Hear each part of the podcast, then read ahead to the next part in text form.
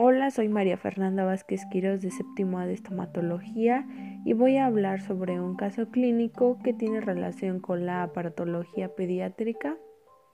Y bueno, en este menciona sobre las maloclusiones de clase tipo 3 que están asociadas con la deficiencia del maxilar, prognatismo o ambas, cuando es la etapa de crecimiento pues el tratamiento adecuado es la colocación de aparatos ortopédicos, ya que algunas de sus funciones es la de corregir estas alteraciones. Como reporte del caso, pues se presenta un paciente masculino de edad de 8 años que asistió al Centro de Estudios Superiores de Ortodoncia, el cual el motivo de consulta es un diente extra y que tiene una mala mordida. En los estudios iniciales se realizaron fotografías intraorales donde se observa una sobremordida negativa del 95% y un overjet negativo de menos 3 milímetros, mientras que la relación de molares y caninos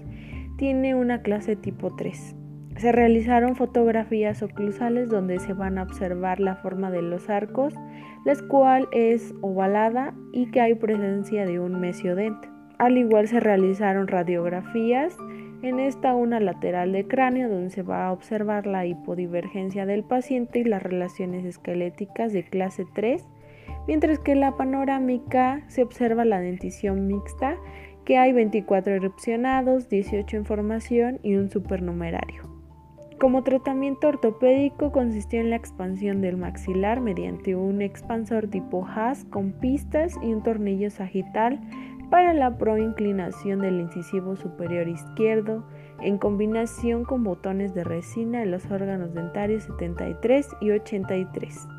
Posteriormente, ya, ya logrado el descruce de la mordida, se redujo la altura de las pistas y posteriormente se trató la protracción. El tratamiento duró un año y dos meses, el cual se lograron cambios esqueléticos, funcionales y estéticos mientras que el análisis facial se, observa un perfil simétrico, una adecuada relación entre la región malar y geniana, así como un correcto ángulo naso y mentolabial.